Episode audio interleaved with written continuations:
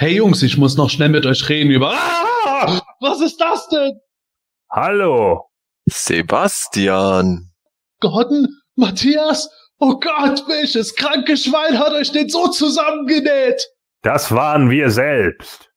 Ja, nun sind wir nicht länger Gordon und Matthias. Nun bin ich Too Bad. Der doppelköpfige Stratege des Schreckens.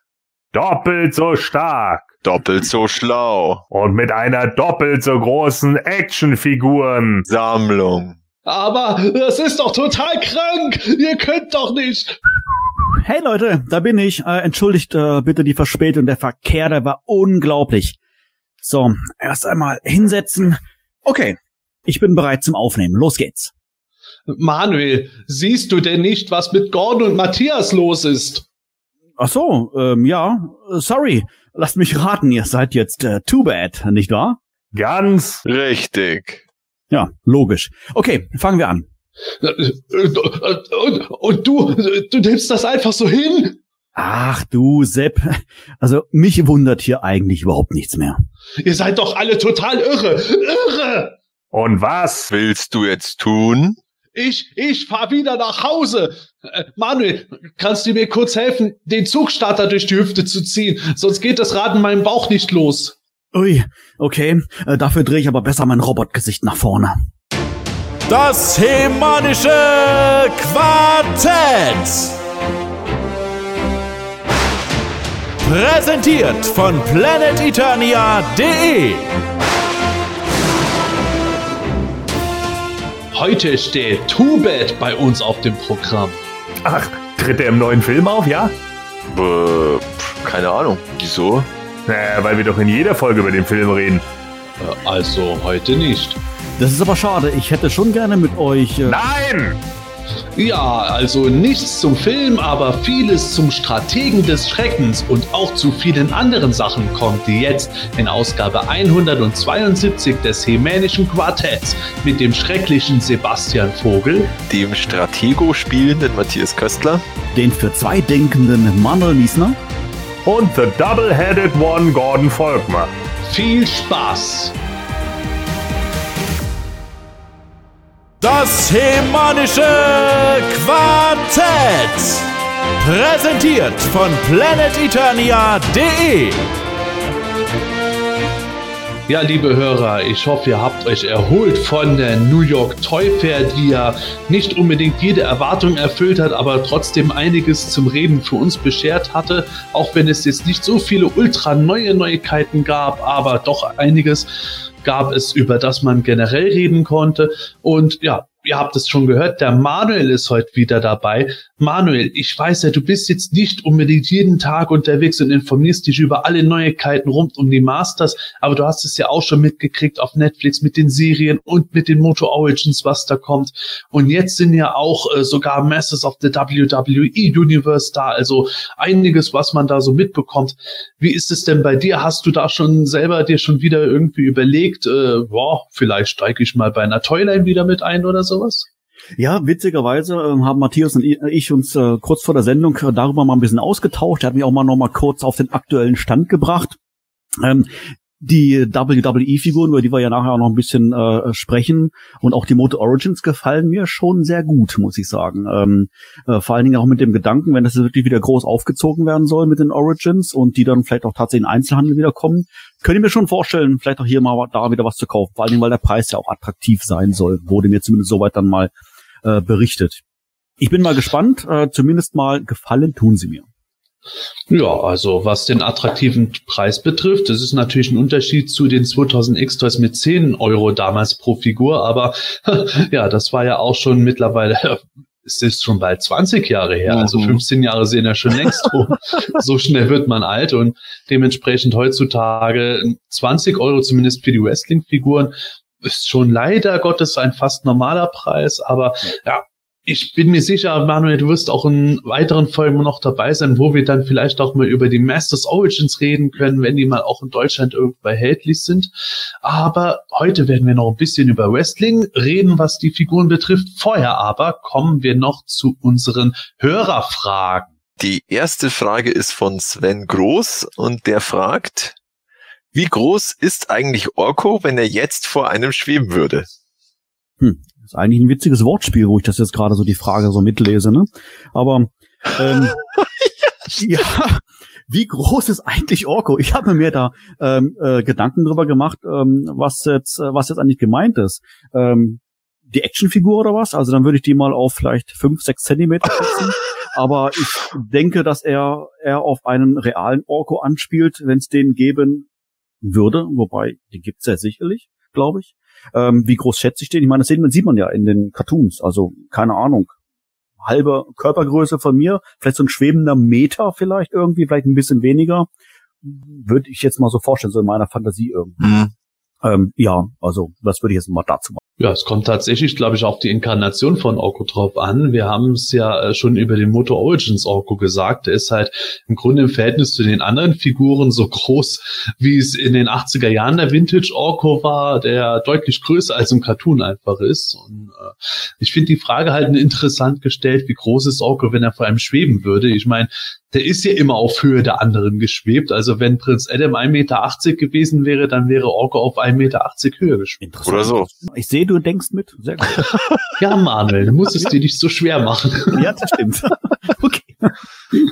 Ja, dann würde ich mal sagen, Manuel, komm du doch direkt mit der nächsten Frage. Ja, die kommt vom äh, gleichen Fan, ebenfalls von Sven Groß. Und äh, er fragt hier, was hat euch an den Masters damals als Kinder so gefallen, dass ihr sie unbedingt haben wollt? Ja, ich weiß gar nicht genau, äh, wie Sven jetzt diese Frage genau meint. Was hat mir da so äh, gefallen, dass ich sie unbedingt haben wollte? Ähm, als ich die ersten bekommen habe, wusste ich nicht, dass es sie gibt. Äh, das muss ich tatsächlich mal so sagen. Die sind mir einfach geschenkt worden und dann fand ich sie cool. Äh, und dann gab es natürlich immer wieder, dadurch, dass ich dann welche hatte äh, und die gut fand, äh, wollte ich natürlich immer mehr haben. Das ist ja klar. Ne? Also wenn es neue Charaktere gibt oder so, dann guckt man sich natürlich an. Und ja, was hat mir da besonders dran gefallen? Ja, natürlich die Designs. Ne? Also die hatten natürlich alle schon irgendwas, was äh, Außerweltliches, muss man einfach sagen. So, ähm, ich fand auch schon damals die Charaktere geiler, die irgendwie nicht so menschlich aussahen. Also ich mochte halt immer Fantasiecharaktere lieber als eben nur die die äh, menschlichen Charaktere. Das habe ich ja nun auch schon XYZ mal gesagt bei den New Adventures, weswegen ich die Good Guys bei den New Adventures so langweilig finde, weil sie alle nur wie Militärtypen aussehen. Ähm, und äh, das, das war eigentlich das, was mich äh, immer so fasziniert hat. Und natürlich, äh, was absolut dazu beigetragen hat, waren die äh, Zeichnungen hinten ne, auf den auf den Packungen. Also die die Bilder, die hinten drauf waren, sowohl die Cross-Selling Arts als eben auch die äh, generellen Action-Bilder. Also die haben mich äh, haben mich natürlich auch immer total geflasht und deswegen ja habe ich die dann auch haben wollen. Es ging mir ähnlich. Ich bin stark durch die Werbemagazine und die Minicomics geprägt worden, was das betrifft, so weitere Toys gerne haben zu wollen. Äh, klar, bei mir war auch irgendwann der Punkt, dass ich die Sachen einfach mal im Laden gesehen habe und wollte sie dann haben. Das waren schon allein die Verpackungen der Figuren und die genialen Boxarts. Das ist halt bis heute für mich so dieser Stil von den Masters, der trifft meinen persönlichen Geschmack einfach. Ich glaube, in früheren Folgen haben wir das ab und zu schon geredet gehabt. Ich bin keiner, der irgendwo so supermäßig auf äh, Herr der Ringe äh, Designs steht oder auch auf die Mythic Legions. Das gefällt mir zwar alles grundlegend, aber so der letzte Punkt, wo es mich so richtig, richtig triggert, das ist tatsächlich bei den Masters und diese Farbkombinationen und immer irgendwie ein bisschen so wild und äh, Sword and Sorcery plus Sci-Fi in Touch dazu. Das hat mich immer sehr stark gegriffen, mit eben den extrem atmosphärischen Bildern, die wir über Verpackungen, Minicomics, Werbebilder bekommen haben. Also bei mir war es äh, zugegebenermaßen ähnlich. Ähm, ich wurde eigentlich auch durch die ähm, durch die ähm, Werbemagazine damals äh, damals angefixt. Äh, ich hatte irgendwo, glaube ich, schon mal erwähnt gehabt. Ich weiß nicht, ob es in irgendein Fanporträt war oder irgendwie sowas. Ist auch wurscht. Ähm, zumindest äh, war ich damals krank und ein Freund kam vorbei, hat mir dann was vorlesen wollen, also als Freundschaftsdienst und hat dann das Moto-Magazin, so ein Werbemagazin vorgelesen ich weiß nicht genau, ob es jetzt 84 war oder irgendwas. Und ähm, ähm, das hat mich dann irgendwie schon angefixt und das fand ich cool, äh, die Charaktere, die Figuren. Und äh, ich denke, das war damals aber auch einfach der Zeitgeist einfach dann auch da. Plus die Tatsache, dass es jeder äh, gesammelt hat. Ich erinnere mich noch, dass in der Grundschule äh, einer meiner Mitschüler mal in der Schule so ein Battle Cat mit Teamen dabei hatte, so in voller Montur, sprich mit äh, Zauberschwert und Schild und allem drum und dran. Das fand ich schon ziemlich cool. Und das wollte ich auch unbedingt haben. Und ja, dann äh, habe ich angefangen. Ja, also ich konnte jetzt gar nicht so viel ergänzen. Also es war eigentlich ähnlich bei mir. Also ich bin auch so durch die Motomagazine, die habe ich auch immer nur so in Erinnerung, dass die ziemlich gelesen wurden, also von vorn bis hinten und hinten bis vorn und immer wieder durchgeblättert, weil das ja auch immer so coole Dioramen waren, die die da aufgebaut haben mit den jeweils aktuellen Figuren. Und äh, ja, Hörspiele habe ich auch gehabt, aber ich komme mich tatsächlich an immer so genau erinnern, was jetzt da der Startschuss war, dass wir unbedingt die Figuren haben wollten. Ähm, aber dann, als wir dann halt die ersten Figuren gehabt haben, wie es halt dann so ist, wenn wir immer was Neues haben. Und äh, das hat dann auch einige Zeit so angehalten. Aber ich könnte jetzt nicht so das eine nennen, also was ja schon gesagt wurde, die Artworks und die eben da die Farben und so, die Charaktere, wie die gebaut waren. Es war irgendwie ansprechend und ja, hat, hat halt damals funktioniert und funktioniert heute immer noch. ja.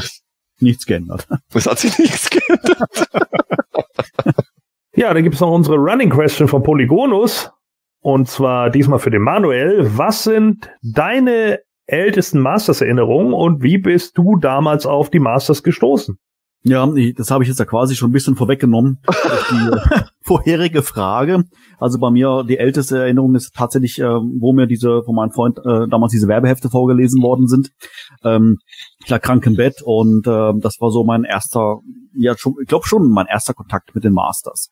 Äh, und ähm, letztendlich war das dann auch mit mit äh, der ausschlaggebende Punkt, äh, dass mein Interesse geweckt wurde und dann einfach in der Schule und auch in der Nachbarschaft äh, das ein oder andere Kind natürlich Masters-Figuren hatte und ich die dann gerne gerne haben wollte. Und ich erinnere, ich erinnere mich zwei Schulkollegen von damals aus der Grundschule, die waren auch solche Extremsammler, mit denen ich dann oft auch zusammen gespielt habe und das war immer dann äh, grandios, äh, sag ich mal, wenn man dann bei denen war. Und ich erinnere mich bei meinem einen ähm, Kollegen, den sein Vater hat ihn so eine schöne Dioramaplatte gemacht, so in, Größe einer, einer, einer, eines Billardtisches. Da war dann Castle Grayskull aufgebaut mit diesem typischen äh, Graszeug, was man alles hat und Büsche hier und Büsche da. War schon ziemlich cool. Äh, plus, äh, ich weiß nicht, woher man sowas bekommt, aber der hatte damals immer wieder Trockeneis da gehabt. Und das hat er dann in Grayskull reingelegt und dann das Tor aufgemacht. Äh, ja, und ich habe dann gesagt, so, ich hm. Ja, ist doch eine gute Geschichte. Das war's mit unseren Fragen in der heutigen Folge.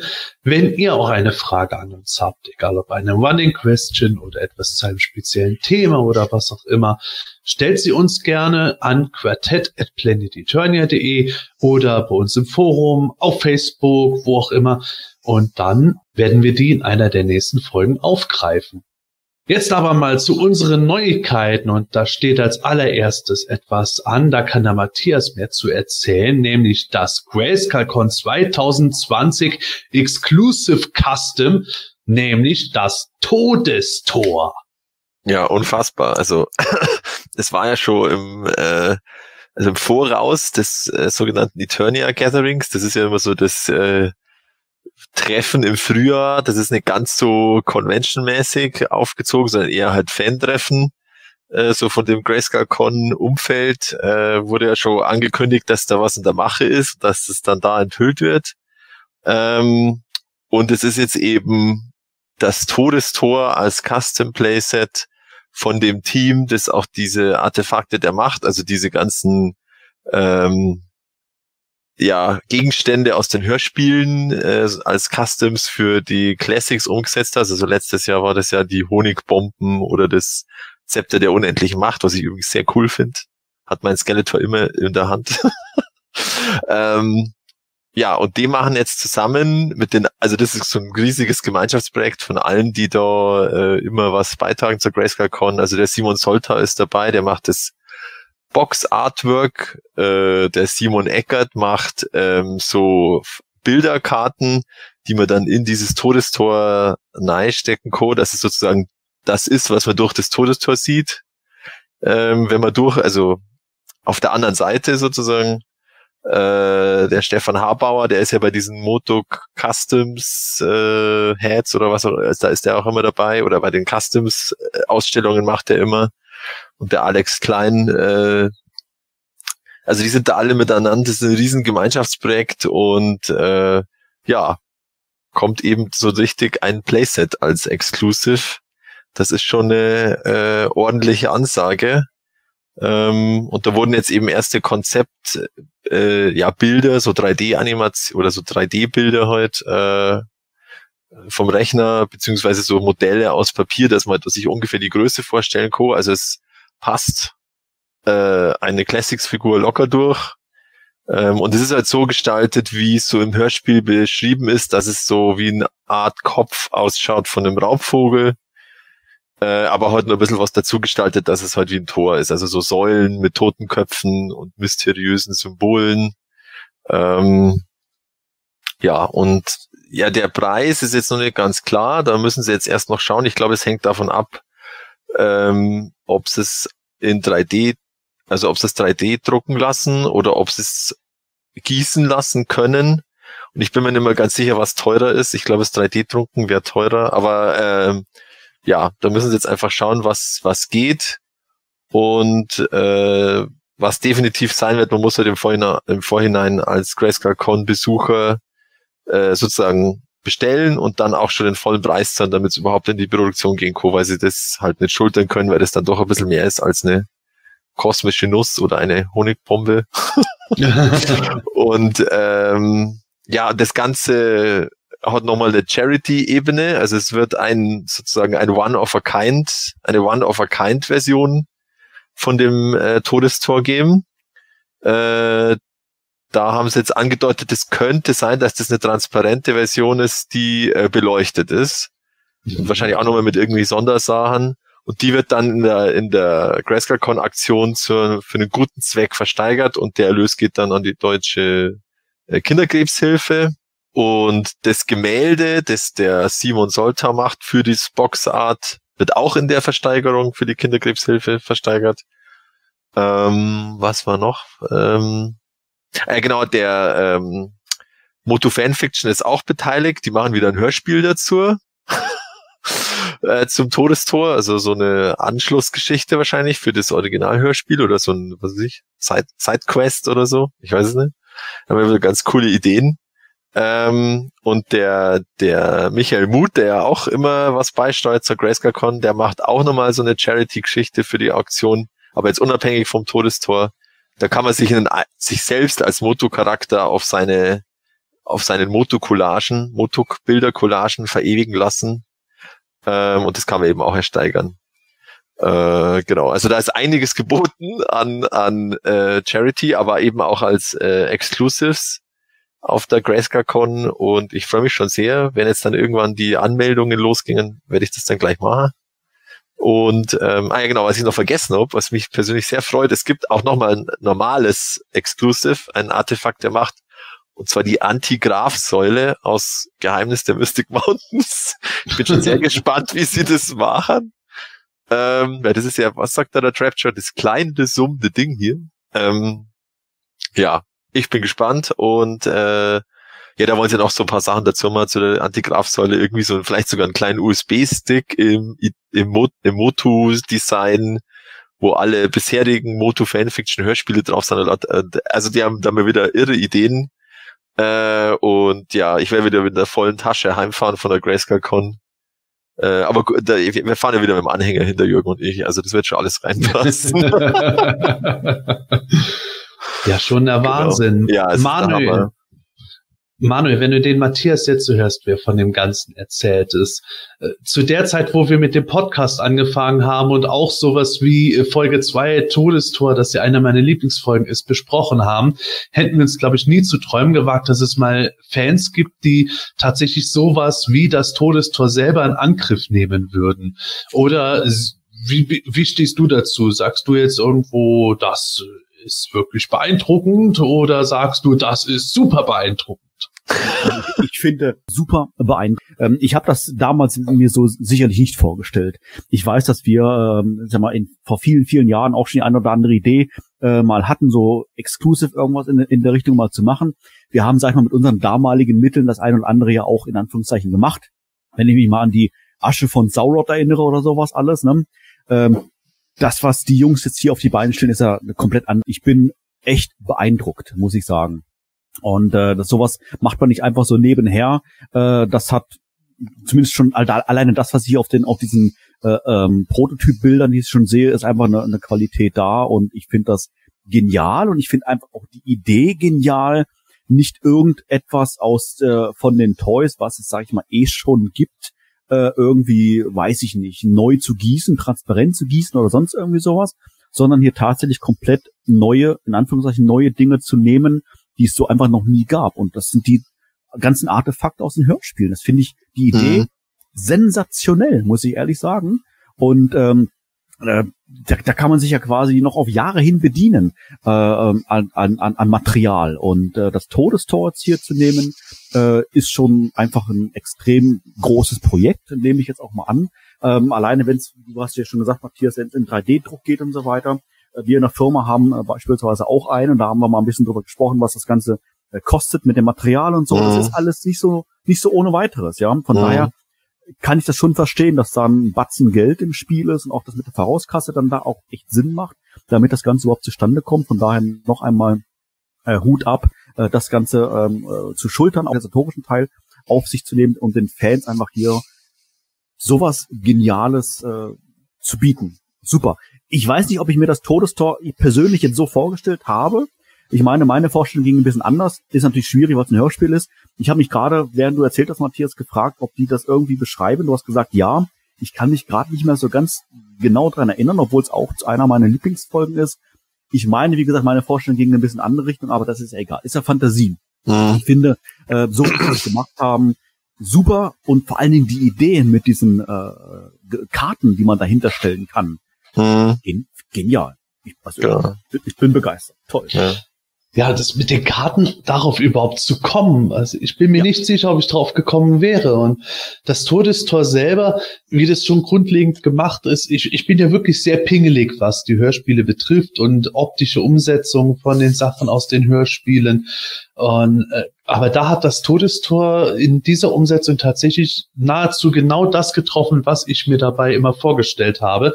Ich kenne auch andere Ideen, wie es aussehen könnte. Die sind jetzt nicht widerwärtig, sondern genauso legitim.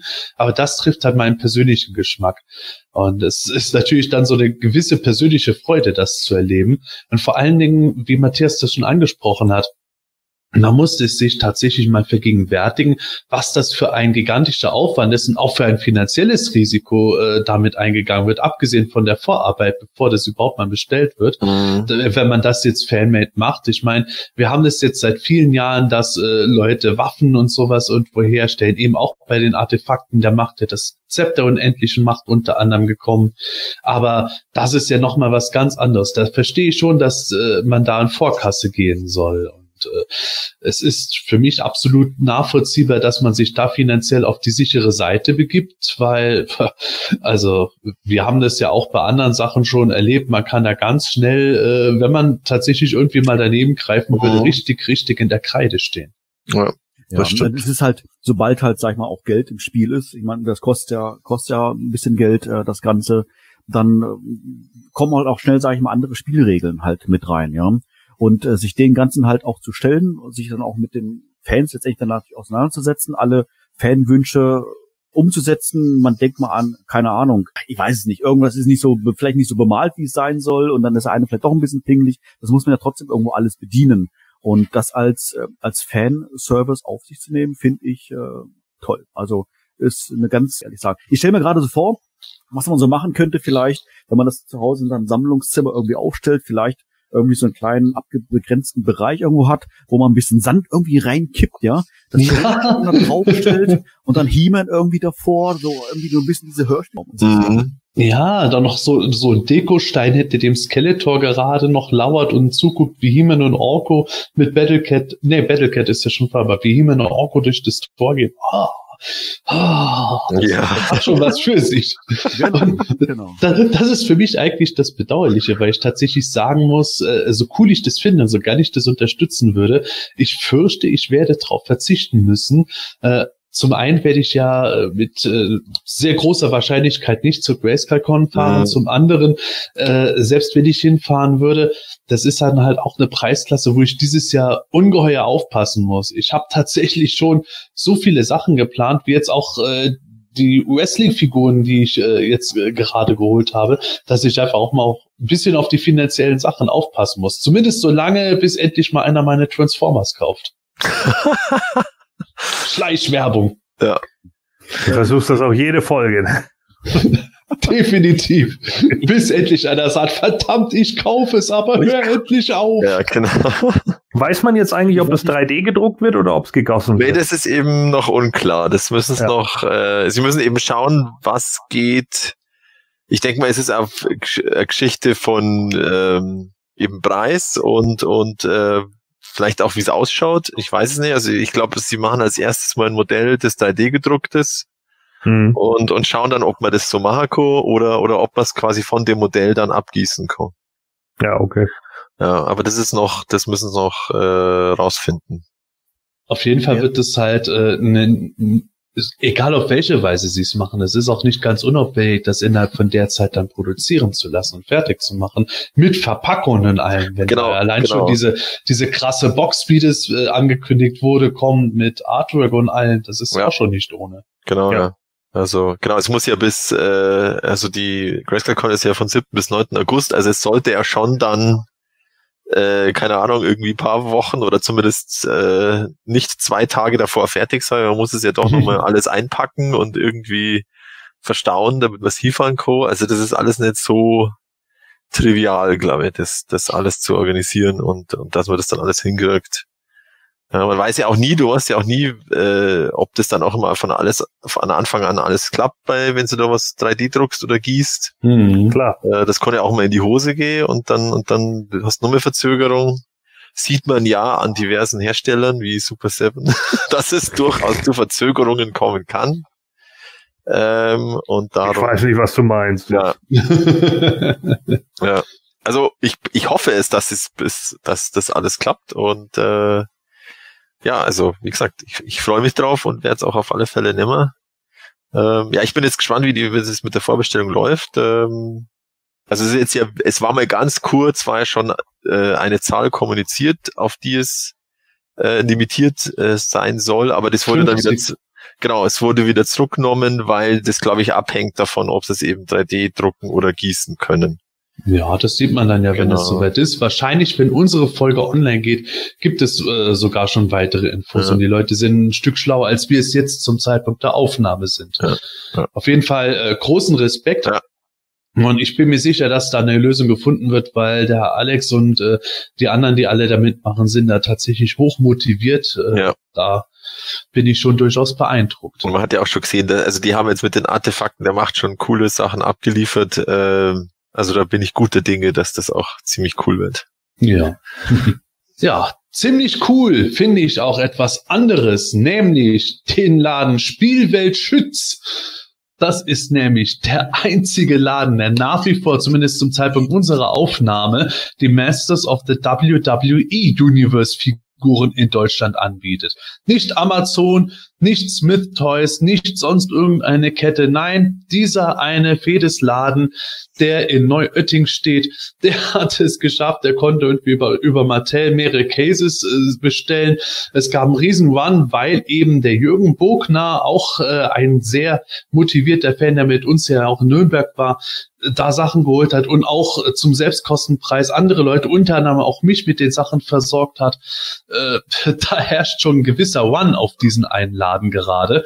Und noch krasser ist, Mittlerweile hat er eine Nachlieferung bekommen und war selbst ganz überrascht davon, dass er, also dass der Laden Wave 2 dieser Figuren schon bekommen hat. Wir wissen es, Ultimate Warrior, Finn Balor, Triple H und Sting waren in Wave 1 oder sind in Wave 1 und in Wave 2 sind der Macho Man, John Cena in der Faker-Version, Roman Reigns und Rey Mysterio. Das, das ist schon krass. Insofern allein schon, weil äh, zum einen scheint man bei Mattel selber äh, im Moment noch gar nicht so richtig darauf vorbereitet äh, zu sein, was da wie kommt. Zum anderen ist Wave 2 auch gerade erst in den USA erschienen. Das ist mein Knaller. Interessant. Also, äh, also ich habe mich ja mit Manuel vorher schon eben unterhalten, da wo ich ein bisschen auf den aktuellen Standpunkt habe. Äh, also so ganz äh, ist es echt schon bisschen mysteriös auch, dass der eben der, der eine Laden äh, das eben direkt bei Mattel bestellen kann. Äh, da wird ja auch äh, vom Jürgen erzählt, dass da eben ein Mattel Vertreter kam und äh, nicht nur Masters of the WWE Universe natürlich äh, angeboten hat, aber eben unter anderem und dann hat halt der der Spielweltschütz äh, die bestellt, also da da halt noch die Wave 1 und äh, ja, keine Ahnung, warum jetzt da in anderen Läden kein Mattel-Vertreter das irgendwie eben anbietet oder, oder ob die anderen eben nicht bestellen oder. Ja, ich kann mir das schon vorstellen. Also ich, ich glaube jetzt nicht, dass bei Mattel irgendwo jetzt einer gesessen ist und der hat gesagt, oh, heute habe ich aber mal Lust, nach Bayern irgendwo zu fahren. Ja. Und da, und da in diesen Einladen, da gehe ich mal rein und zeige denen unseren Katalog. Ja, also auch woanders nö. Ja, aber vielleicht war das ja sein Lieblingsladen. ja, also es hat auf alle Fälle nichts mit unserem Besuch in Nürnberg zu tun. Also es ist keine, wir haben das nicht irgendwie gedeichselt mit Mattel, dass die nur Bayern beliefern. Also das. ja, ja, weil der bayerische Anteil hier im Podcast ist schon ja, ja, ja, recht hoch, ne? Der ist hoch. Ja, es ist alles wieder so eine scheiß Verschwörungstheorie ja, von euch.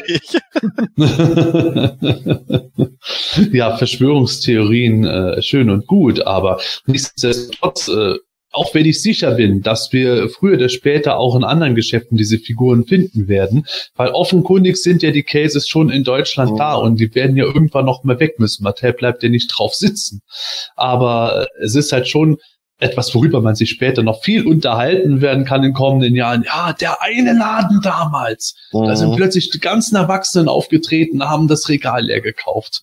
Das, das ist schon irgendwo witzig. Und okay, mich flasht es natürlich auch insofern, weil ich halt eben auch persönlich jetzt äh, Spaß an diesen Figuren habe. Jetzt gerade während der Aufnahme habe ich hier ein paar von den Figuren stehen und äh, bin da immer wieder am Hin und Her kombinieren mit den Teilen, die man lösen kann. Es macht mir schon irgendwo mehr Spaß als in manchen Jahren sogar, wo wir von Mattel einfach irgendwelche Classics-Figuren geliefert bekommen haben. Was jetzt nichts über die Qualität der damaligen Figuren sagt, aber ja, es ist wieder so eine andere Art von Hype dahinter für mich. Zumal natürlich du ja von beiden Fan bist. Äh, du guckst ja gerne WWE und du magst Masters. Von daher ist es ja eigentlich eine ideale Mischung, oder?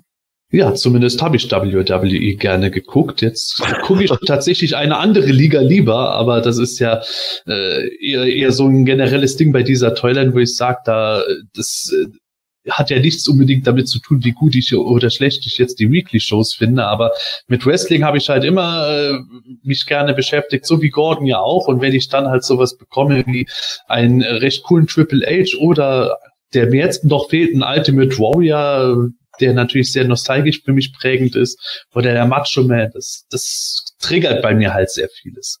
Ah, da würde mich jetzt mal wirklich interessieren, was der Gordon von der Figurenserie hält, weil der Gordon, der mag ja nicht nur Wrestling, der Gordon ist ja quasi Wrestling. Sammelst du die Gordon?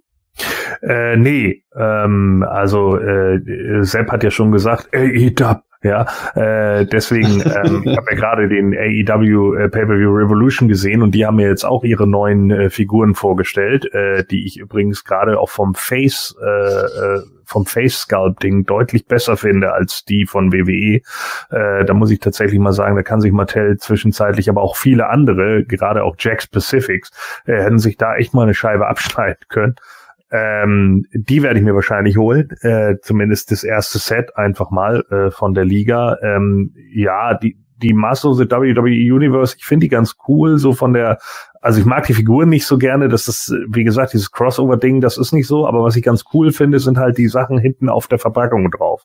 Also die, auch hier wieder die, die, die Selling Arts, die hinten da noch drauf sind, so, äh, die haben einfach was. Ich finde auch die Idee ganz witzig mit dem Faker John Cena, der dann da salutiert und im Hintergrund steht dann Triple H mit seiner Skeletor-Maske. Äh, das ist schon ein ganz gutes, äh, äh, ein ganz guter Gag einfach, den sie so drinne haben. Aber ich bleib trotzdem dabei dabei. Äh, meistens haben sich diese Crossover-Sachen nicht so lange gehalten und sind auch nicht sonderlich gut. äh, äh, gelaufen. Ich will nicht sagen, dass es nicht funktionieren kann, aber meistens war es halt einfach so, wenn WWE mit irgendeinem anderen Actionfigurenbereich oder mit irgendwelchen anderen Ideen, sei das nur ihre Zombie-Serie oder ihre Alien-Serie oder sonst irgendwie was, sind sie eigentlich immer eher auf die Nase gefallen. Keine Ahnung, äh, ob das jetzt, wie gesagt, hier besser läuft, ähm, das muss man abwarten, aber für mich werden die wahrscheinlich außen vor bleiben. Hm. Ich glaube tatsächlich auch, dass das mit dieser Toyline äh, jetzt gerade äh, zur im Grunde Einstimmung auf die Moto Origins ganz äh, praktisch ist und zum anderen, äh, dass das auch so einen gewissen Gimmick-Effekt aktuell hat, der bei anderen WWE Crossover Toylines wie irgendwelchen äh, Wasserspielfiguren und nicht so ganz gegeben war oder bei irgendwie so Gold Dust als Space Alien oder was damals gekommen ist vor ein paar Jahren. Stardust war das als Space Alien. Ähm, ich kann mir jetzt auch vorstellen, dass das äh, dann innerhalb von zwei Jahren wieder verklungen ist der, der Spaß an dem ganzen Zeug und man dann sagt, ja, irgendwo der, der Gag ist in dem Sinne jetzt wieder vorbei. Hängt natürlich auch davon ab, wie die Figurenauswahl weiter ist und wie gelungen die Designs dann letztendlich bei den Leuten auf Dauer ankommen. Aber momentan merkt man auch in den USA, dass die Leute schon ziemlich drauf angefixt sind. Und äh, wenn es dann in zwei Jahren vorbei ist, dann hat die Toyline tatsächlich doch einen ganz guten Mann gehabt, weil, wie gesagt, jetzt haben wir schon zwei Waves. Eine dritte ist auf jeden Fall auch schon in, in Planung bei der Erstankündigung hatte ich nicht gedacht, dass das so schnell durchstartet. Mhm. Ja, wenn es mal vorbei ist, dann ist es für mich dann letzten Endes auch was, wo ich dann dann irgendwann entscheide, hey, hat, hat sich der Spaß für mich jetzt auch verlebt oder behalte ich die trotzdem, weil da einfach jetzt irgendwo dem immer gut gefallen. Es ist nur auch mal ganz nett, einfach so ein bisschen Hype irgendwo selber wieder zu haben. Gerade wenn man oft genug eher abgeklärt gegenüber Neuigkeiten war, wie ich es äh, häufig bin. Da bin ich tatsächlich mal ganz froh, mal wieder irgendwas zu haben, statt sagt, oh ja, gerne, einfach mal so für nebenbei. Also zum Thema Erfolge oder Hype, äh, also ich fand es jetzt eigentlich schon ganz überraschend, dass die bei der New York Teufel überhaupt nicht irgendwie ausgestellt waren bei Mattel. Also da gab es ja gar nichts. Ähm, aber andererseits hast du ja gesagt, es sind neue oder weitere Waves in, in Vorbereitung. Also da gibt's ja schon erste Konzeptzeichnungen, beziehungsweise dieser New Day, der war ja eh schon ausgestellt, ist jetzt aber, glaube ich, in die dritte Wave verschoben worden.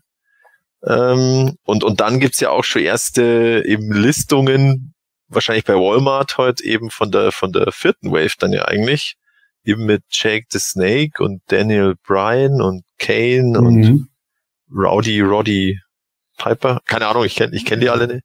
Ja, ähm, tatsächlich. Also wenn, wenn du die kennst, sind es tatsächlich auch wieder Charaktere, die entweder Legendenstatus haben für Leute unseren Alters oder, oder der ist, der ist wirklich alt. Ja, zu, zum Beispiel auch. Ja. Oder Kane ist halt auch ein sehr mhm. populärer Charakter. Daniel Bryan ist noch ein, äh, einer, der jetzt nicht irgendwie aus den 80ern und 90ern stand, aber trotzdem auch gerade bei Fans in unserem Alter immer recht populär mhm. war. Man merkt schon, in welche Richtung das geht von der ja. Zielgruppe her. Ja. Ja, ja, das auf alle Fälle. Und ich bin auch gespannt, ob sie dann mal eine Frau rausbringen, weil also bei der PowerCon, glaube ich, war ja damals auch schon die Evelyn so als Konzept oder auch sogar das Skeletor irgendwie nochmal mit irgendwem vermixt. Ähm, also das kann schon noch ein bisschen weitergehen, ja. Also, also wie, ich werde sie jetzt definitiv auslassen, auch wenn sie in Neuerting sind und eigentlich gar nicht so weit entfernt. Aber, aber da fehlt mir jetzt doch die, die Verbindung, sage ich jetzt mal, zum, zum Wrestling äh, doch. Äh, ja, weil du damit auch nie was zu tun hattest. Nee, gar nichts. Also ich habe tatsächlich das äh, wirklich nur damals auf Tele 5 angeschaut, und als es noch Catchen hieß. ja. Oh, ja. Catch up.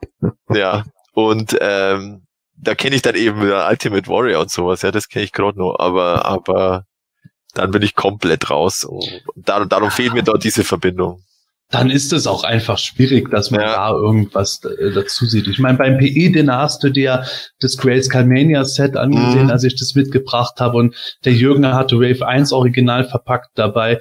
Äh, wenn man da jetzt irgendwo keine Beziehung zu diesen äh, Personen dabei hat, dann ist es letztendlich nur ja. noch allein designmäßig genau. eine Entscheidung. Und da kann es natürlich dann auch sein, dass man sagt, hey, das ist mir jetzt zum Beispiel nicht Moto genug, damit es mich mittriggert. Mhm. Ganz klar. Ja. Genau. Also ich habe ganz kurz, habe ich mal so überlegt, aber dann habe ich doch gesagt, nö, ich konzentriere mich dann, wenn die Origins draus sind, auf die Origins und ich habe auch immer noch Lücken bei den Classics. das ist auch noch teuer genug, die zu schließen. Darum, die mal eher auslassen. Gibt Aber ich finde es cool, dass die kämen. Das ist lustig.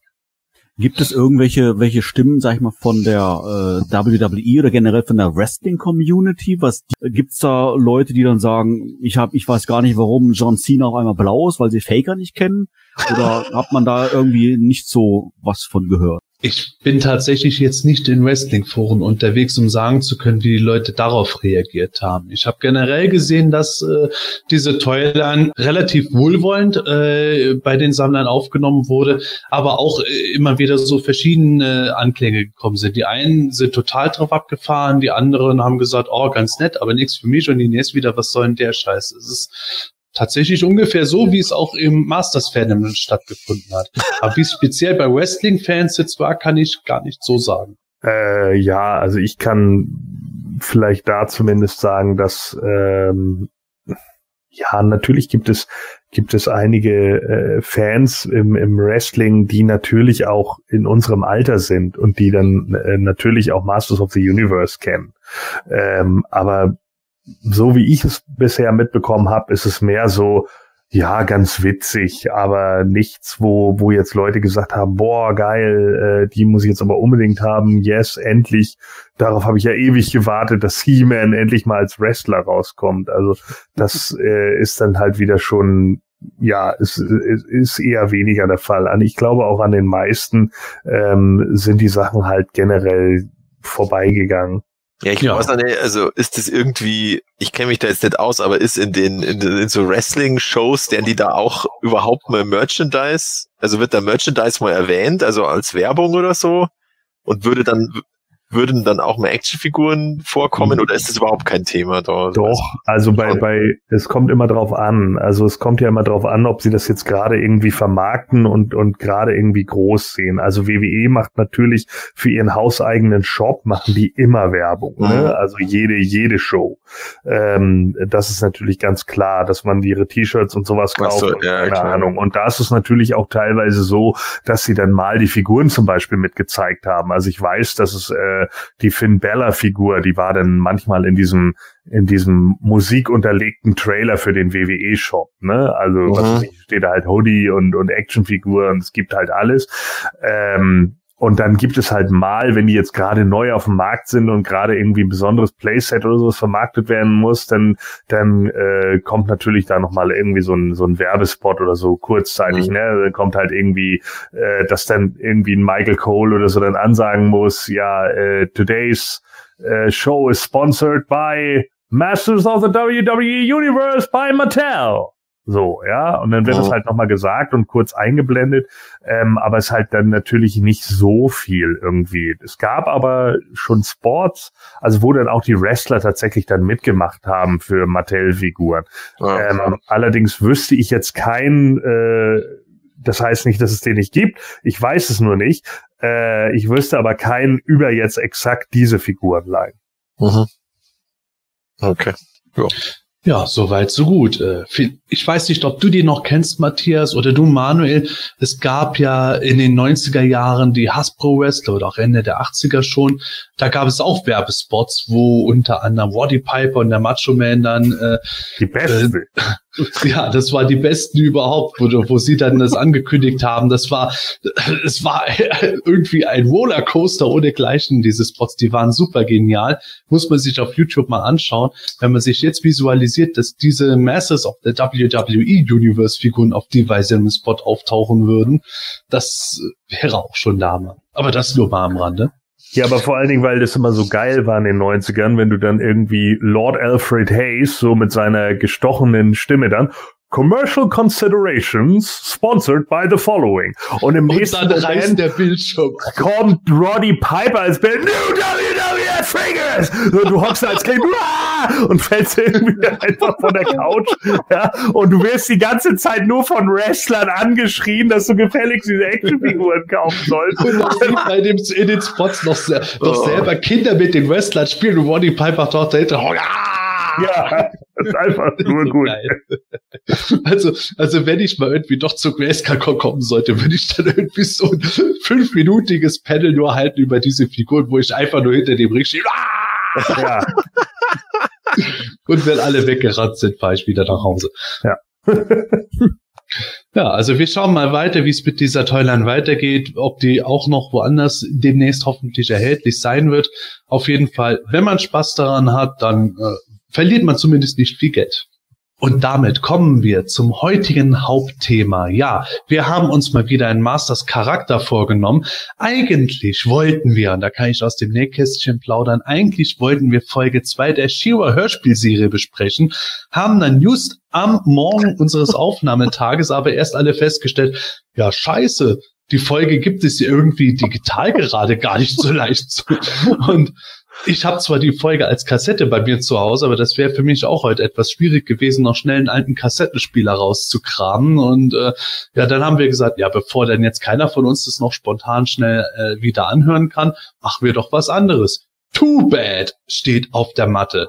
Und da können wir direkt mal anfangen damit, wie wir überhaupt Too Bad kennengelernt haben. Nämlich in Serie 4 der Vintage Masters, 1985 in den USA, bei uns rund ein Jahr später erschienen. Der Stratege des Schreckens war er, der doppelköpfige Stratege. Lustigerweise im gleichen Jahr wie Modulok erschienen, also zwei doppelköpfige Monster im gleichen Jahr, wurde ja auch im Hörspiel noch ein eingeführt. Aber reden wir erstmal über die Figur selber. Äh, Gordon, kannst du dich noch dran erinnern, wie du auf Tubet damals gestoßen bist oder wie du zu Tubet kamst? Ähm, ja, äh, also es war ja so, dass ähm, ich weiß gar nicht mehr, war das noch das, dass es diesen äh, diesen in diesen ähm, Werbeheften in den Magazinen, da wurde doch irgendwie noch so ein Contest, so ein Mal-Contest oder sowas ausgerufen. Hm. Und ich glaube, dieses Werbemagazin, das war bei uns vorher da, bevor es Too Bad gab. Und da war der dann schon irgendwie so gemalt von irgendeinem, irgendeinem Kind. Und das war das erste Mal, dass ich überhaupt mit ihm in Berührung gekommen bin. Wo ich dann noch dachte, so, äh, okay, hat ihn jetzt irgendwie ein Kind entworfen, so. Das war dann so die Sache, die wir uns dann irgendwie damals so hinge, äh, hingesponnen haben, weil äh, selber irgendwie, keine Ahnung, wie alt, alt waren wir da? Sechs, sieben? Keine Ahnung, so. Und ähm, das dann irgendwie gesehen und äh, ja, dann wurde halt auch irgendwie, also ich meine, dass ich das erste Mal, wie gesagt, auf ihn gestoßen bin durch eins dieser Magazine, Masters of the Universe Magazin und dann äh, die eben immer im Spielwarenladen einfach so for free aus, auslagen und dann gab's ihn irgendwann im Laden und ich bin mir eigentlich relativ sicher, dass ich den geschenkt bekommen habe dann zu einem oh. Geburtstag. Äh, da müsste ich, also entweder habe ich den vom Freund geschenkt bekommen oder von meinen Eltern. Also ich fand, die, fand das Design sofort cool. Äh, klar, ne, ist kein Mensch, also nicht so wie der Prototyp oder, oder die Protoskizze, die sie mal hatten, äh, dass es ja eigentlich nur ein Pirat und ein ganz lieber Typ mit der Blume ist. Langweilig, so, sondern äh, dass es dann tatsächlich irgendwie zwei Monster sind, die so zusammen sind. Äh, das fand ich eigentlich ziemlich gut. Und damals ging bei uns dann noch das Gerücht rum, weil das erste Mal, wo wir ihn gesehen haben, aus dem, auf dem äh, Bild, irgendwie im, in, entweder in der Grundschule oder im Kindergarten, weiß nicht mehr genau, da ging dann noch das Gerücht rum, dass der Blaue äh, ja Webster sei. ja, wie das dann immer so ist, ne? Und dann ging das irgendwie rum und dann hatte das jeder so, ach so, ja, äh, krass, Webster ist da mit drin, ja, ich glaube, der ist irgendwie verschmolzen von Skeletor, ah, ja, okay. Aber was ah, ja, war gar nicht schlecht, ne? Ja, ja gar nicht doof gedacht. äh, Manuel, wie, wie kamst du zu Too Bad? Ich kann mich, ähm, ich habe versucht, jetzt gerade mal meine Erinnerung ein bisschen Revue passieren zu lassen, aber ich kann mich wirklich an keine Szene erinnern, dass ich Webstore, äh, sage ich selber schon Webstore, dass ich äh, äh, Too Bad ge gekauft habe oder geschenkt bekommen habe. An was ich mich allerdings erinnere, ist, dass ich äh, zu Weihnachten, das musste dann letztendlich 85, äh, 86 gewesen sein, ähm, im Realkauf war im Dezember. Und äh, da habe ich meine Oma getroffen, die war da auch. Und ich stand wie immer beim Real, beim Masters äh, Regal und habe mir die ganzen Sachen angeguckt. Und da hat meine Oma mich gefragt, was ich. Und ich erinnere mich, dass ich mir damals den Baschasaurus rausgesucht habe und ähm, Grislorm. Beide sind ja auch in der Wave äh, 4 drin, was du gerade gesagt hast, Sebastian. Äh, von daher vermute ich zu Weihnachten äh, von meinen Eltern sicherlich, äh, sage ich jetzt mal, irgendein Playset bekommen habe und noch ein paar Figuren Und ich denke mal, aber Spekulation, ich kann mich ehrlich gesagt nicht mehr. Hm. Ich kann mich auch nicht mehr dran erinnern, äh, wie ich Tubet bekommen habe. Da, also das ist bei mir tatsächlich eine der wenigen Figuren, wo ich überhaupt nichts mehr im Kopf habe. Wahrscheinlich, wie es immer der Teufel will, sobald wir fertig mit Aufnehmen sind, erinnere ich mich wieder schlagartig dran. Doch, damals genau so. Aber jetzt kann ich es absolut gar nicht sagen. Ich weiß nur noch, dass ich damals schon irgendwo gedacht habe von Tubet, auch wenn er nicht so prominent gefeatured war, das war so für mich so der, der einer der typischsten Vertreter der Masters of the Universe Figuren, wenn man irgendwo eine typische Figur hatte zeigen wollen. Einfach so total far out, kunterbunt, zwei kommen verschiedene Hälften, zwei Köpfe und so, einfach total nasty. Ja. Matthias. Ja. Entschuldigung. Ja, bitte, mach weiter, mach weiter. Ich wollte es nur bestätigen, was du gesagt hast. Äh, äh, das besondere Design äh, von, von der Figur, das mich auch sehr angesprochen ja. hat und noch heute noch anspricht. Also es ist schon äh, was Außergewöhnliches. Ja, Matthias, wie kann, kannst du dich da noch dran erinnern oder hatten du und dein Bruder den Tubet? Ja, genau, also das ist genau das gewesen. Äh, das war einer der Figuren, die mein Bruder äh, bekommen hat. Ich bin mir aber nicht mehr ganz sicher, ob das, ob das zum Geburtstag war oder irgendwie einfach so oder zu einem anderen Anlass. Ich tendiere aber eher zum Geburtstag. Ähm, deswegen hast du ihn. Nee, ich hasse ihn nicht tatsächlich. Ich mag den Tubet auch äh, als Figur. Also wir haben eigentlich die eigentlich nur in meistens nur so äh, an dem Tag oder eine Woche lang, nachdem es einer bekommen hat, äh, hat man den eigentlich so für sich behalten. Da durfte der andere den nicht anlangen, aber dann ging er, ging er dann in das allgemein äh, in die Kiste über und dann hat jeder eigentlich damit gespielt. Ähm, nö, also ich fand den, den Tubet eigentlich als Vintage-Figur damals auch cool. Äh, auch wenn er natürlich ein bisschen eingeschränkt war mit seinen Armen, aber trotzdem, es war natürlich grandios, dass man da immer einen Helden oder wilde Horde gab es da ja auch schon, ähm, dass man da einfach einen hinstellen konnte und dann von beiden Seiten so baff Schelle von äh, von beiden Seiten eben. Äh, das war eigentlich ziemlich äh, ansprechen, sage ich jetzt mal, als Action-Feature. Und ähm, ja, natürlich hat er sich auch immer selber irgendwie kauen, das hat man dann auch gespult.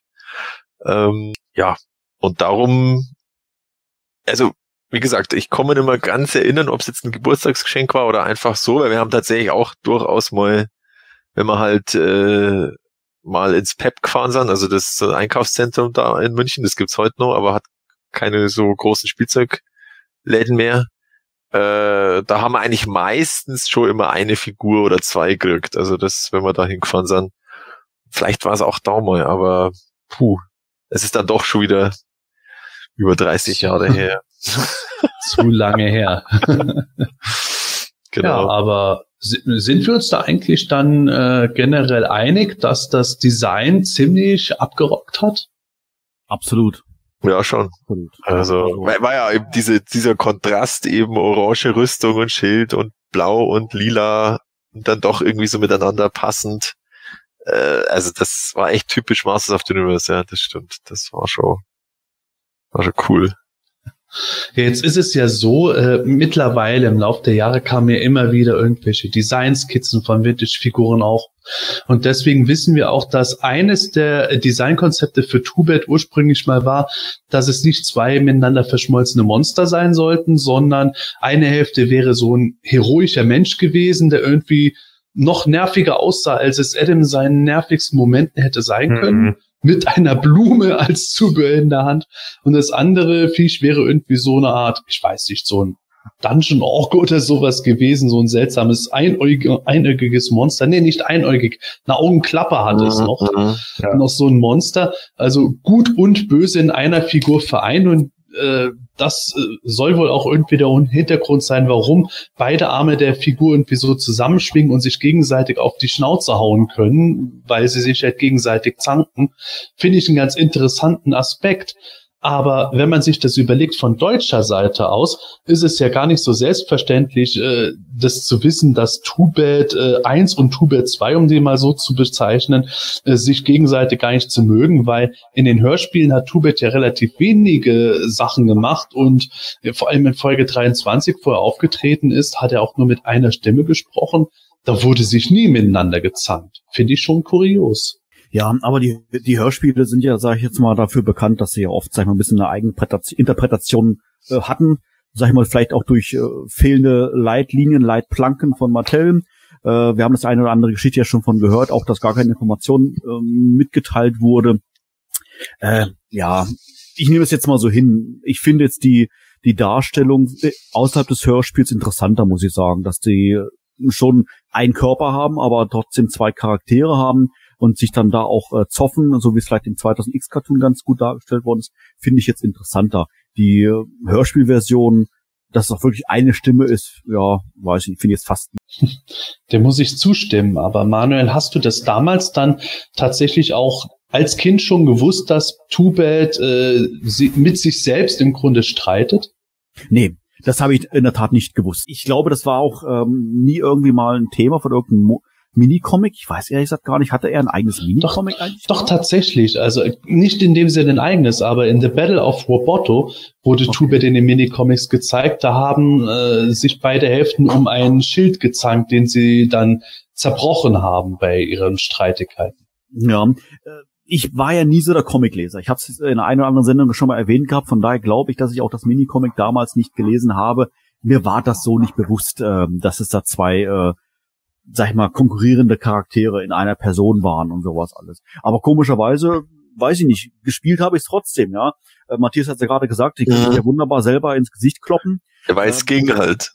Ja, es ging halt und das ist auch das, was ich auch regelmäßig gemacht habe. Mhm. Das Witzige ist, ähm, wenn man mal ins äh, PE-Lexikon äh, schaut oder auch in den äh, Reviews äh, schaut, äh, die der Sebastian geschrieben hat, über äh, Too Bad, da sieht man die eine oder andere Figur mit so einem blauen Hintergrund. Ähm, die Fotos habe ich damals gemacht und das ist meine Too Bad-Figur, die abgebildet ist. Wenn man genau hinguckt, sieht man auch schon die Farbabtriebe an den Fäusten und an einzelnen Stellen im Gesicht. Also von daher.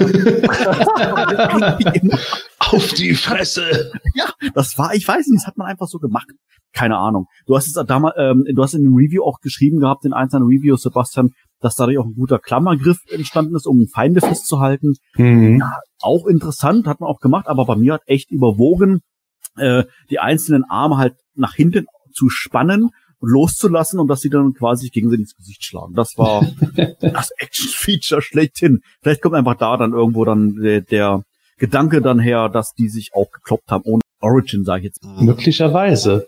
Mich hat für tu, von Tubet in der Kindheit sogar am meisten ein E-Harper-Comic äh, geprägt, wo äh, die Masters äh, in eine Art Eispalast eindringen müssen, um den König und die Königin zu befreien. Und dann äh, stößt He-Man auf Tubet und ich glaube, He-Man wird dann irgendwie durch Orkus Magie oder die Magie der Zauberin irgendwie dupliziert. Und äh, dann streiten sie sich, das ist der richtige He-Man. Nein, der ist es. Und beide He-Man äh, rennen einfach an Tubet vorbei. Okay.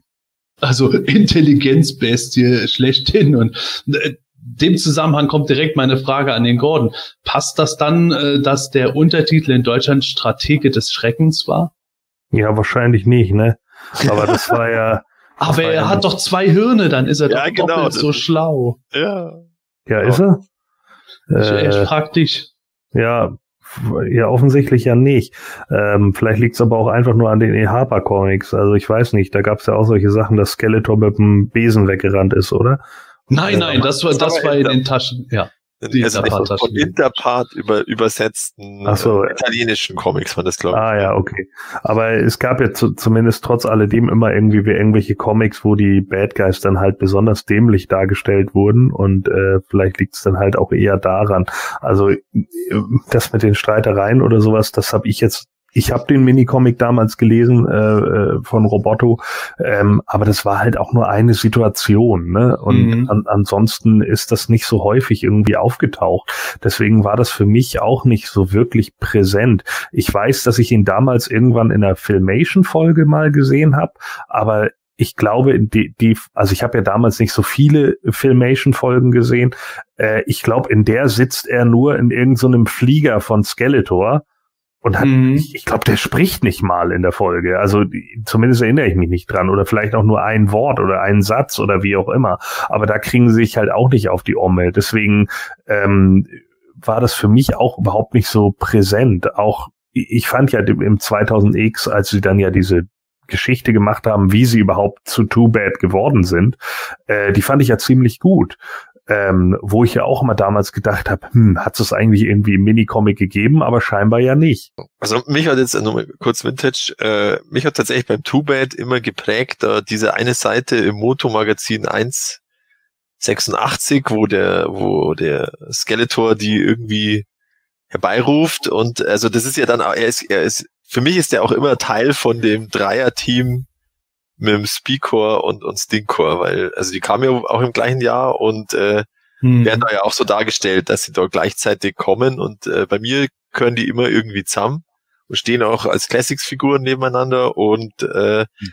jetzt äh, kommt mir auch die Erinnerung, dass ich glaube sogar Stinkor und Speakor haben auch mein, hat auch mein Bruder gekriegt. Ich glaube, weiß nicht, ob zusammen mit dem Two-Bed oder irgendwie kurz nacheinander, aber die drei haben ihm gehört das weiß ich noch. Äh, und ähm, ja, äh, ich weiß jetzt auch nicht mehr genau, warum jetzt diese drei, aber wahrscheinlich hat er die auch, äh, weil die halt in dem Jahr alle rausgekommen sind und waren halt neu und darum und hat er die alle auf einer, auf einer Seite abgebildet waren im Werbemarkt. Genau, genau. Ja, okay. Da stehen sie so in so einem Feuerkreis und der, da steht auch dann da, dass der Two-Bad ist eben der doppelköpfige Stratege des Schreckens, der schlauerweise aus dem Tal des Schreckens äh, kommt oder da wohnt. Ja, macht, ja, macht ja Sinn, ne? Also. Sonst wäre er der doppelköpfige Stratege des äh, hinteren Ostufers. Ja, genau. da hat er ja. sich direkt gedacht, ich komme aus dem Tal des Schreckens, klingt cooler. Ja, definitiv. Ja, ja ähm, hatte, hatte, hatte der Charakter äh, eigentlich auch dann ähm, ähm, eine Einführung bei dem Hörspielen? Du hast vorhin gesagt, Sebastian, Folge 23 kam er ja, ich glaube, das war sein einziger Auftritt, wenn mich hier alles täuscht. Und zumindest sein einziger Sprechauftritt. Sein ich weiß gar nicht, ob er namentlich nochmal erwähnt wurde aus dem Kopf heraus. Ja. Oh, wurde, wurde in, in dem Hörspiel er herkommt. Ich meine, jetzt haben wir gehört, Motomagazin, Tal des Schreckens, okay, toll. Ähm, ähm, aus den 80ern wissen wir jetzt, glaube ich, ja gar nichts, aber äh, zumindest also aus den, aus den gedruckten Sachen und Hörspiel weiß ich gar nicht mehr. Kam da irgendwas? Nee, also das war tatsächlich in den Minicomics war einfach dabei. Jo. Und in der ja. Hörspielreihe kam das dann auch irgendwie, ja, so, das ist, das ist Tubet, der doppelköpfige okay, Stratege genau. des Schreckens und der wollte quasi dann den Evil Warriors beitreten, weil die Zauberrüstung war ja so eine Folge irgendwo, ah, hier führen wir neue Toys ein, ja. weil wir neue Toys einführen müssen und, ja, und Too Bad äh, kann dann halt sich quasi bei Skeletor irgendwo liebkind machen, indem er dann verrät, dass Man at Arms eine neue Waffe gebaut hat, aber sie hat eine Schwäche. Und das ist halt die Zauberrüstung. Ah, also ist ja. er da auch schon so eine Art St ja. ja, ich weiß nicht. Eher Opportunist. Ach so. ja, also das kommt nicht ganz rüber, was jetzt genau seine strategische äh, Stärke ist. Also ja, Ach, das wäre schon ein geiler Running Gag in der Hörspielreihe gewesen. So jede zweite Folge ungefähr. Skeletor sitzt dann da und dann irgendwo beraten sie über den Plan und Evelyn kommt dann mit irgendeinem Hindernis. Ja, und wie können wir das lösen? Hm, befragen wir unseren doppelköpfigen Strategen des Schreckens. Tubet, was sagst du dazu? Und dann hört man nur, wie Tubet mit sich selbst streitet. ja. Ja, aber das ist tatsächlich im Hörspiel, ich habe es mir heute nochmal angehört, äh, wie du gesagt hast, er hat ja nur eine Stimme, aber sie haben es ähnlich gemacht wie beim Modulog, dass dann so ein bisschen ein Hall dahinter ist. Also dass es so wirken soll, als würden die vielleicht gleichzeitig sprechen, die Köpfe oder so. Ja, ja, ja aber es war schon komisch gemacht. Ja, ja, ja. Äh, ich weiß gar nicht mehr genau, in welchem Hörspiel, müssen wir mal ganz kurz helfen, wird der Multibot eingeführt, der ja quasi das gleiche ist wie Modulog, optisch oder sagen wir mal zumindest vom, vom Figurentyp jetzt her. Den haben sie aber komplett zwei Charaktere im Hörspiel dargestellt. Interessant, warum? Ja. Ja, das war ja in Folge, ich glaube, 31, nee, in Folge 32 kam er äh, Multibot offiziell ja, mit Sprechrolle ja. vor, obwohl er auch schon im Hörspiel vorher erwähnt wurde. Ja, äh, ich glaube, das war der Zeitpunkt, wo sie dann äh, gedacht haben, na ja, äh, wir haben vielleicht generell nicht so viele Sprechrollen drin, da können wir uns da auch zwei Firmen leisten. Ich weiß es nicht. Es ist ja. auf jeden Fall komisch und bezeichnend, dass sowohl Tubet als auch Motolog mit einer Stimme letzten Endes gesprochen haben, obwohl sie zwei Köpfe hatten. Das haben die halt knallhart durchgezogen. Vielleicht weil Multibot zwei Oberkörper hat und dadurch eher noch mal deutlicher zwei Wesen ah, äh, okay. sind. Ach so, ja. die, die Standarddarstellung vom Modelog ist eigentlich mit einem Oberkörper. Genau. Naja. Ja, schon, aber schon äh, trotzdem ein bisschen seltsam. Und deswegen fand ich es halt umso besser. Und da kommen wir direkt schon mal ein Stück weiter vorwärts, wie das bei der 2000X Toiler mit Tubet gemacht wurde. Ich meine, das Design der Figur, das war ja der Hammer. Beide Arme konnten wieder schlagen, haben sich aber nicht gegenseitig verprügelt. Und äh, die äh, violette Hälfte war etwas niedriger und monströser gesetzt als die blaue Hälfte. Aber vor allem im Zeichentrick hat es ja Eindruck gemacht, weil Tubit dort endlich eine Origin-Geschichte bekommen hat, nämlich in dem äh, erzählt wurde, dass Skeletor eben die beiden Kämpfer Tuva und Batra angeheuert hat, dass die Many Faces, ich, ich glaube, sie sollten Many Faces gefangen nehmen oder erledigen, wie auch immer. Und ähm, ja, die konnten sich beide nicht leiden, haben letztendlich dafür gesorgt, dass die Mission nach hinten losging und zur Strafe wurden sie zu Two-Bed verwandelt, um quasi gezwungen zu werden, miteinander zu kooperieren, wenn sie kämpfen oder aufs Klo müssen. Ja, vor allen Dingen fand ich das noch ganz gut, dass sie ja auch beiden so eine eigene Identität gegeben haben. Also beide ja. sind irgendwelche Headhunter, also sind Kopfgeldjäger, ja. aber der eine geht halt auf moderne Sachen, ja, und, und hat irgendwie, keine Ahnung, da seine Phaser und dann äh, äh, GPS, ja, und der andere äh, äh, ja, achtet halt eher so auf theoretisch nur auf Fallen und, und, und, und Stolperfallen und so ein Kram. Äh, mhm. das fand ich eigentlich eine ganz gute Idee. Also eine gut, gute Idee, wie sie es so äh, rübergebracht haben und dass sie sich halt dann gegenseitig im Weg stehen äh, und deswegen letzten Endes versagen. Mhm. Stimmt, ja. Also ich fand die auch die Figur äh, ziemlich cool damals, äh, die 2000X-Figur. Ähm, ja, wie du gesagt hast, Sebastian, und so einfach so unterschiedlich gemacht und also dass das wirklich zwei unterschiedliche Wesen sind, die da miteinander verschmolzen sind. Und äh, ich habe mir von dem auch tatsächlich dann damals das Repaint gekauft, weil von dem gab es ja eins, wo einfach die Farben umgedreht waren. Äh, der hat zwar bei dir nur einen Punkt im Armsometer gekriegt, sehe ich gerade im Review. aber ich fand den damals eigentlich schon äh, auch witzig. Ähm, aber ich soweit ich mich erinnere, habe ich mit denen auch nur einmal gekauft, weil es, glaube ich, keine andere Figur gab, die ich nicht schon gehabt habe. Und dann musste er das Repaint herhalten.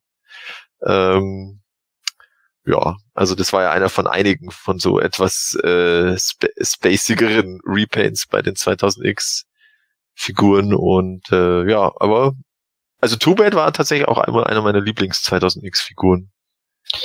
Ja, aus heutiger Sicht äh, muss ich das Repaint äh, sogar ein bisschen besser bewerten, als ich es damals hatte. Ich, äh, ich sehe schon irgendwo den Witz dahinter. Ähm, es ist halt ganz lustig mit dem Farbvertauschen dabei, aber äh, generell die 2000X-Figur obwohl die ein bisschen zu klein war, das Design der Horseman war einfach absolut genial. Und mhm. das, was Gordon gesagt hat im Zeichentrick, wie sie dann halt die beiden Kopfgeldjäger unterschiedlich in ihrer Herangehensweise dargestellt haben, ich finde, das kommt halt bei der Figur so endgeil rüber. Ja, das stimmt. Gute Manuel, wie hast du das im Zeichentrick damals gesehen? War das für dich so genau das richtige Origin oder war das eher so, äh, ich fand's besser, dass einfach das Mountain gekommen ist? Nee, ich äh, muss mich da eurer Meinung anschließen. Äh, ich finde das Origin sehr gut. Also das passt äh, einfach einfach äh, perfekt rein. Ich meine mich zu erinnern, dass es damals noch so eine ähm, irgendwie diesen Zauberspruch des Teilens oder Verschmelzens gab und das, das hatte noch eine andere Anwendung. Ich krieg's nicht mehr ganz zusammen. Unter anderem wurde es aber dann für Two-Bed äh, mit mit verwendet. Und äh, ich finde das finde das super. Ich finde auch von der Darstellung her super, wie äh, Gordon das auch gerade schon unterschiedlichen Charakteren äh, Tuva und äh, Batra äh, perfekt. Also ich finde die Origin einfach sehr, sehr gut. Die 2000X-Figur muss ich jetzt äh, mich da ein bisschen outen. Ähm, ist es nicht so ganz mein Fall. Ähm, aber das ist, ja, das liegt weniger als an, an Warte, ich schmeiße mal kurz raus aus äh. Ja, das liegt jetzt weniger, glaube ich, weniger an Tubet. Das ist, glaube ich, allgemein, äh, dass ich mit dem mittlerweile mit dem Design von äh, anfange. Wie gesagt, ich finde das gut, was die bei 2000X generell äh, verbessert haben an der Figur, dass halt einfach diese unterschiedlichen Charaktere da auch äh, beim Design noch mehr zur Geltung kommen mit diesen ganzen Details, finde ich sehr, sehr gut. Aber äh, ich mag, sage ich mal, ja, wie gesagt, mittlerweile diesen, diesen Grundkörper von 2000X nicht mehr ganz so gerne äh, anzuschauen. Äh, von daher ist jetzt die Variante, die dann nachher bei Moto C rauskam, äh, schon wesentlich ansprechender, weil das Körper ist für, für Actionfiguren. Aber wie gesagt, nehmt mir das bitte nicht übel. Das liegt jetzt weniger, weniger an den, an den Charakter äh, oder auch generell an der Leistung der, der Horsemen, die sie da bei der gemacht haben. Aber es trifft so jetzt aktuell irgendwie nicht mehr so. ein. Aber Origin finde ich, ähm, wie gesagt, sensationell. Ähm, und ich weiß auch gar nicht, ob das jetzt eine Ausnahme war bei dem 2000X Cartoon, dass man jemanden so ausführlich in, im Rahmen einer einzelnen Episode quasi 20, 25 Minuten an Origin spen- spendiert hat oder ob an noch andere Nebencharakteren an Glück hatten, kann ich mich gar Ja, nicht mehr doch schon. Also manche schon. ja. Stinkor ja zum Beispiel. Du Und der Cycl. Cyclone Ja. mit dem Anwalt Gar äh, Ja. und so. Okay. Also, dann. Also die haben schon einig, die haben schon deutlicher tiefer gegraben, sag ich jetzt mal, was die, was die, die war, da war ja wirklich ganz selten mal nur einer einfach da. Also Okay. Ähm, Vielleicht nochmal noch mal einen Punkt zurückzukommen, was ich gerade gemeint habe mit irgendwelchen Zauberspruch. Gibt's da nicht irgend so einen Zauberspruch des Teilens, den Too Bad versucht hat zu finden? Oder war es ein Artefakt? Ich weiß es nicht mehr. Ja, Und- genau. Spell of Separation war das. ja, Ja, dankeschön, dankeschön. Genau das Mhm. war's. Und das haben die gesucht, glaube ich, ne? Dass sie sich wieder trennen Ja. können irgendwie, ne? genau. Und dabei haben sie dann fast Eternia in zwei gerissen. Ah, okay. Ja, das war, das war damals die Erklärung, warum es überhaupt eine äh, helle und eine dunkle Hemisphäre auf Eternia gibt, weil das ursprünglich ein Zauber war, den Hordak machen wollte und dann hat es den Planeten fast in zwei gerissen, wodurch er den abgebrochen hat und ja, Tubet hat davon keine Ahnung gehabt und dachte, ja, läuft schon die Sache. Und hat die gleiche Scheiße dann nochmal Ein, losgedreht. ein, ein reiner Stratege. ja, ja. das stimmt. My God, Tubet, you evil strategist. Ah, ja, ähm, über die Classics äh, kann man äh, von den äh, Biografien her und so eigentlich gar nicht mehr groß was sagen. Da wurde das 2000X Origin im Grunde äh, leicht umgeschrieben, aber fast nahezu komplett adaptiert. Äh, aber nichtsdestotrotz, die Actionfigur bei den Moto Classics wurde schon einige Jahre lang heiß erwartet. Und auch heute jetzt, wo die Classics zumindest äh, in, äh, keine Ahnung, Winterpause sind, also wir wissen ja nicht, ob irgendwann doch nochmal irgendwas kommt, aber wahrscheinlich nicht nach aktuellem Stand. Jedenfalls auch heute noch sagen Leute, sie finden es schade, dass Tuva und nie Ja. als Figuren erschienen sind. Auch schon zu 2000X-Zeiten wurde das gerne gewünscht. Und äh, die Actionfigur war auf jeden Fall heiß begehrt, auch schon deswegen, weil Tubet 2014 im Abonnement enthalten war, als erste Figur, also auch schon in der Vorbestellphase bekannt und dann aber auch nur für Abonnenten. Das war so die Strategie von Scott Knightley, der damit dann irgendwie zeigen wollte, nur Abonnenten bekommen wirklich alles, hat entsprechend nicht besonders viel Freude verursacht bei den Käufern und vor allen Dingen war das dann später noch krasser, als dann doch äh, Exemplare von Tubet noch im freien Verkauf angeboten wurden.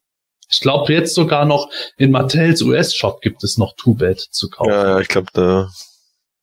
Also das war ja eh so, das war so ein Mittelding aus Abo Exclusive. Das war ja immer nur nur ähm, so so formuliert. Den gibt's dann erstmal nicht in diesem Monatsverkauf, äh, den es ja immer gab bei Matty Collector. Mhm. Aber ich glaube, es war nie von vornherein eindeutig kommuniziert, dass es, dass er nie erscheint. Also das, das war Ja. immer so ganz komisch. Ja, das vielleicht schon, aber trotzdem ja, war es ja heute nicht, ne? eine, Lock, eine Lockvogel. Ja, ja. Der war auch am Anfang, war der, der war auch am Anfang dann sauteuer. Der war, glaube ich, dann so auch so 70, 80 Euro war der dann im, im, auf dem Zweitmarkt, der, der Two-Bed. Was er jetzt, glaube ich, aktuell, weiß ich jetzt nicht, aber, aber der ist dann so schon wieder runtergefallen. Also das war dann so ein kurzzeitiger Hype wieder. Hm.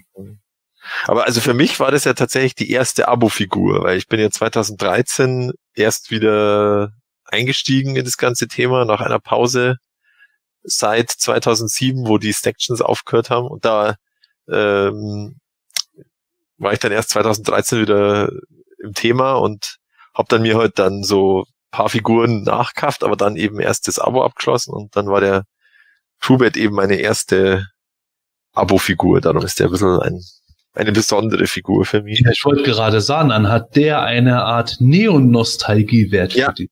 Genau, eine Neo-Nostalgie. ja, ja, also Two-Bit war ja in der Classics-Version nicht mehr ganz so äh, unterschiedlich in der Monstrosität wie bei die 2000X-Adaption, aber fand ich trotzdem ganz nett gelungen. Ähm, ich fand es vor allem auch als die Figur kam, äh, wieder interessant, weil ich mich dann daran erinnert habe, dass die Vintage-Figur ja unterschiedlich gemacht war. Ich habe selber daheim, Two-Bit kam mit einem flachen Rücken raus, gab es aber auch mit abgerundeten Rücken in den 80ern. Bei den Classics war er dann wieder abgerundet. Ist fand ich auch ein gewisses Kuriosum dabei. Aber ich muss zugeben, wenn ich jetzt mal durch mein Sammlerzimmer gehe, die Classics-Figur sieht, okay, sieht okay aus, habe ich da stehen, aber ich guck doch immer wieder häufiger auf die Vintage-Figur dabei. Warum auch immer. Irgendwie, vielleicht sind es die Arme, die sich gegenseitig punchen, aber das hat was. Ja, aber bei den ähm, beim Classics Two-Bit war ja auch immer ein bisschen so die Kritik, dass die Köpfe zu nah an äh, zu nah aneinander sind, dass sie sich quasi immer äh, also der, der, der ja so entweder küssen, je nachdem wie man es, oder dass sie sich halt an den Ohren kratzen. Bei der, bei der, der Badra-Teil hat ja diese spitzen Ohren da, die, oder mhm. Ohrspitzen.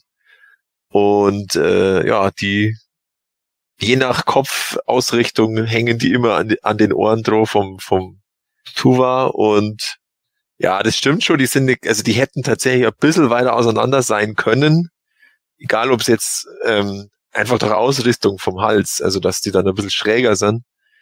Ähm, aber mein, also pff, ja, mir steht er eh bloß in der Vitrine und ich drehe an den Köpfen eigentlich so gut wie nie. Darum ist jetzt auch nicht so schlimm. Ja, manchmal juckt's halt, ne? ja, genau. Also, was soll er noch sonst machen? Wahrscheinlich, wahrscheinlich kitzelt's die arme Figur andauernd, aber sie kann ja. halt ihren Kopf nicht von selber dran. Ich erinnere mich noch, dass viele ja auch bei der Moto Classics Figur darüber gemeckert hatten, dass die Rüstung so hoch sitzt, ne? Also dass die irgendwie äh, nicht, dass man die nicht so richtig nach unten machen konnte, dass die mhm. bei vielen irgendwie zu, zu weit oben saß und dann eher wie wahrscheinlich wie bei Terror Claw Skeletor wie so ein Sporttop aussah. Oh, ich weiß nicht, für mich wirkt das aus, sieht das aus, als ob er halt exorbitante Brustmuskeln hätte oder so. Ja. Das ist ja beim Vintage also, dass er, dass er bauchfrei ist. Also das, das ist also sozusagen vorlagengerecht. Dann. Nein, wenn er die ganze Zeit den Hulk Hogan Flex macht. ja. Eben.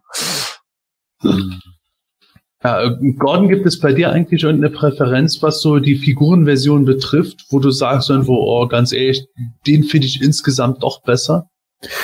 Ähm, äh, ich fand die 2000X-Variante schon ganz gut, aber das Vintage-Ding, das hat einfach was äh, für mich. Ich habe den sogar zweimal hier original verpackt, nämlich einmal mit flachen und einmal mit Rundrücken, äh, weil ich mich damals schon ähm, damals hat schon irgendjemand zu mir gesagt, nee, nee, den gab's auch mit äh, also schon Kindheitstagen hat schon irgendjemand gesagt, wow. nee, nee, den gibt es auch mit rundem Rücken.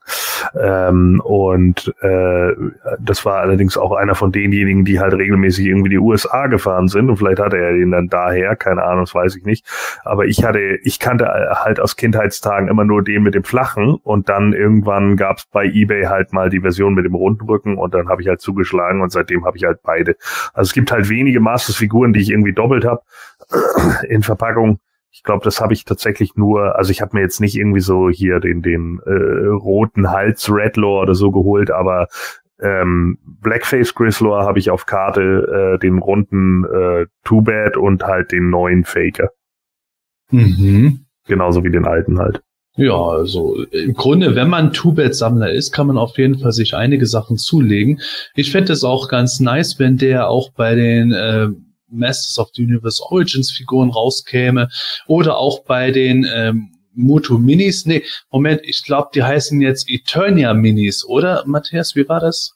Ach, die, äh, genau, ähm, diese die Figuren klein, genau die kleinen, die schon mal 2014 und 15 erschienen sind, äh, ja. Matic Collector Zeiten, die heißen jetzt äh, Eternia Minis, genau. Ah, Eternia Minis. Okay. Ja, also Ursprünglich war das ja auch mal als Moto Origins Minis kommuniziert, aber jetzt heißen es äh, Eternia Minis. Warum heißen die dann nicht Planet Eternia Minis? Ja, das ist so. Ja, das hätte zu viel gekostet. Ich ja. wäre gewesen, das zu zahlen, aber da hat der Stefan dann gesagt, jetzt lass den Scheiß. das ist es nicht wert. Okay. Das sagt ihr immer. Ich bin risikofreudig.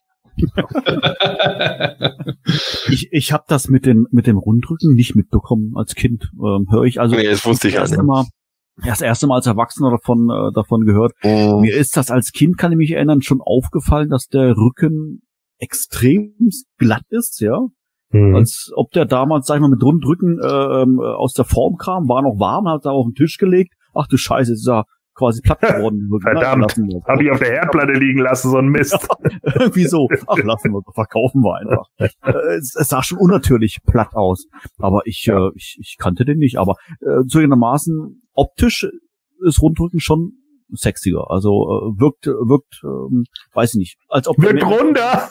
wirkt runter. Danke. Das ist es, was ich gerade gesucht habe. Es wirkt runter. Tatsächlich war die Rundrücken-Variante eine Figur, die ich mir immer mal besorgen wollte, aber dann war es mir nicht wichtig genug, dann gab es wieder was anderes. Und jetzt, wo die Vintage-Sachen alle immer teurer geworden sind, denke ich mir auch, ach, pff, das ist, wozu soll ich mir die Mühe machen? Ich habe mein Flachrücken-Tubett. Ich habe damals als Kind aber tatsächlich auch gedacht, dass der Flachrücken deswegen flach gemacht sei, damit Tubett in den Roton ordentlich reinpasst oder auch in andere Fahrzeuge weil der runde Rücken vielleicht irgendwo äh, das zu sehr äh, ausgebuchtet hatte. Ich weiß nämlich nicht mehr woher, aber ich wusste als Kind definitiv, dass es eine Rundrücken-Version gab. Vielleicht in irgendeinem Werbebild oder so mal gesehen oder keine Ahnung, vielleicht irgendein Junge von den Ami-Soldaten hatte einen Rundrücken-Tubett. Ich weiß es echt nicht mehr.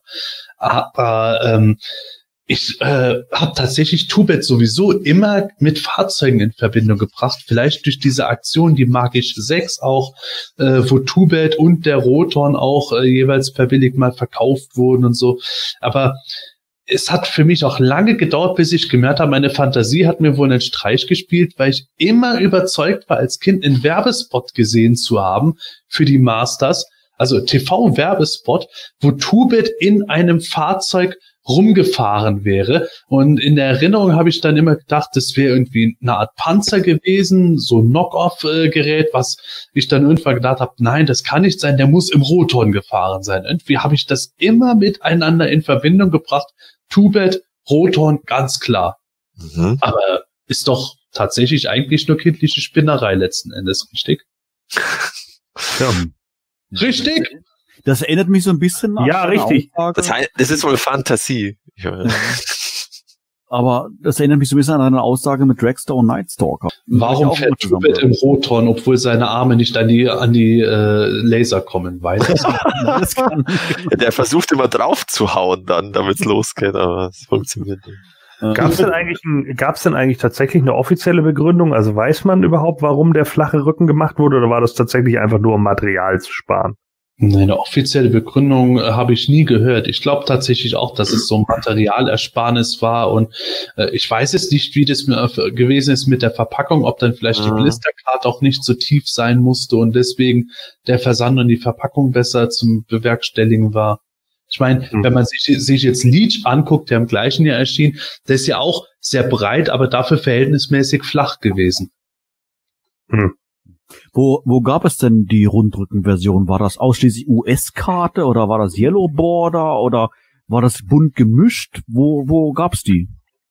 Es war die erste Auflage, äh, die äh, 85 kam.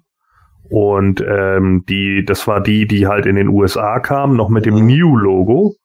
Und später in der, ja, in der äh, zweiteren äh, oder in der zweiten Version war es dann so, dass er dann den flachen Rücken hatte, die scheinbar auch häufiger äh, unter die Leute gegangen ist. Hm. Ja. Also mir hatten auch definitiv den Flachrücken. Und ich, ich weiß ja nur als Kind, dass, dass mir das auch immer sozusagen aufgefallen ist, auch dass der so einen dermaßen flachen Rücken hat.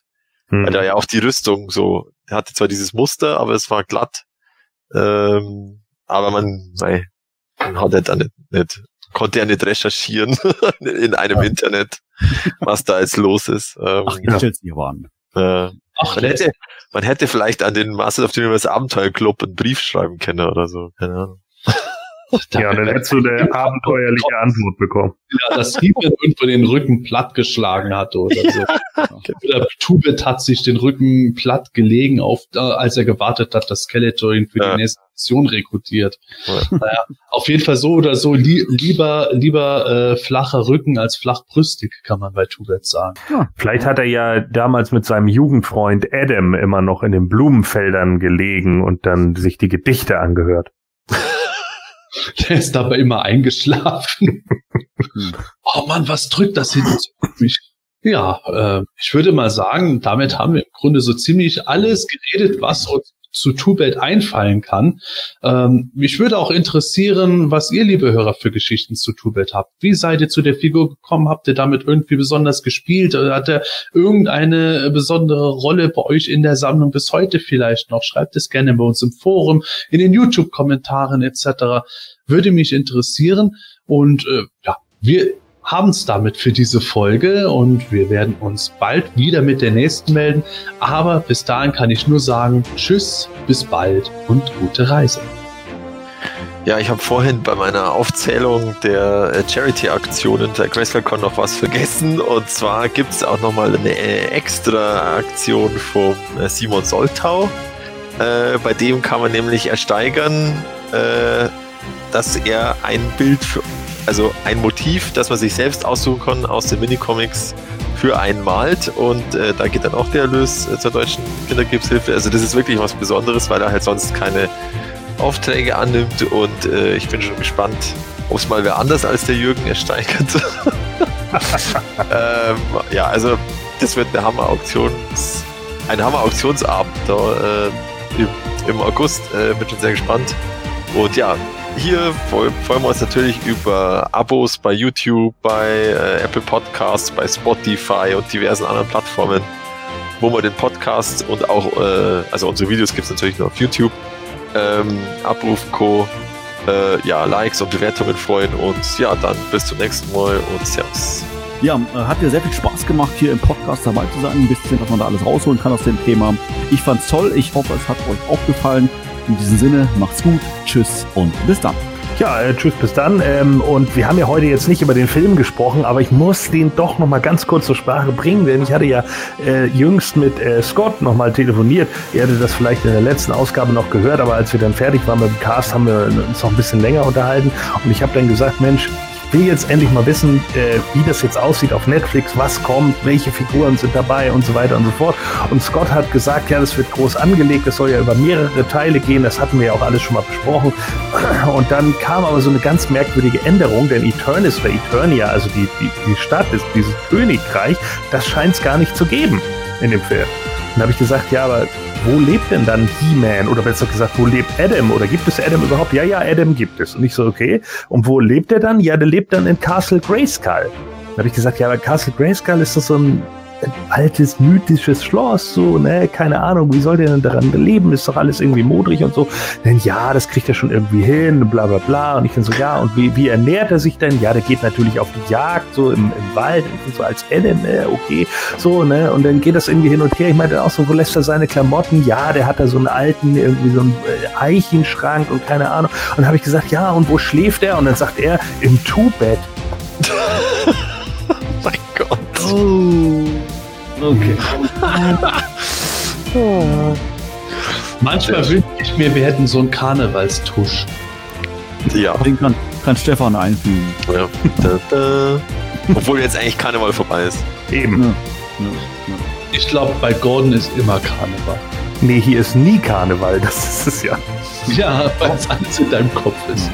Aber ich finde es ein passender Abschluss. Jetzt haben wir einen Flachwitz gehabt, gerade haben wir über Flachrücken gesprochen. Siehste. Sehr gut. Das Hemanische Quartett. Präsentiert von planeteternia.de.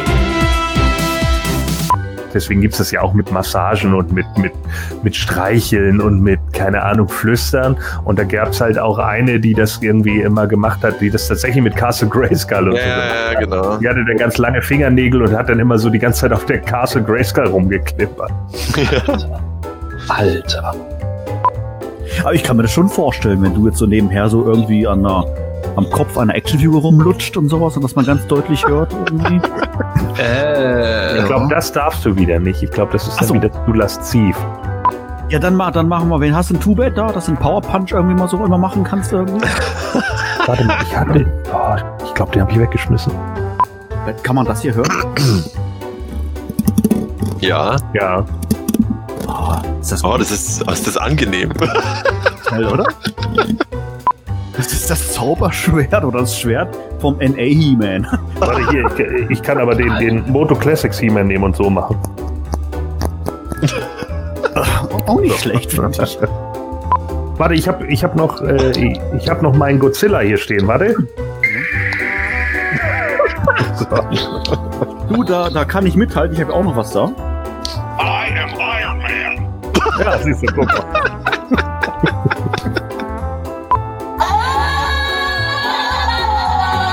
Das ist nämlich mein Wecker. Sage mal, da wacht der ganz Sylt auf. Ja, danach bist du wach. Das kannst du mal glauben. Ah, sehr schön. okay. Alles Skript da. Ja, Ja, jetzt schon besser als das eigentliche Intro, oder? Alles aufgenommen. ja.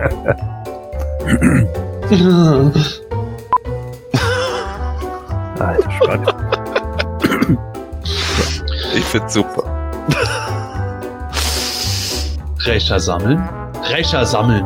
Mensch, Manuel, der Hulk. Der Hulk. Was sagt, was, was sagt denn der Hulk? Nämlich in Serie 4 der. Ach, Serie 4. Just äh, war. Das Hemanische Quartett. Präsentiert von planeteternia.de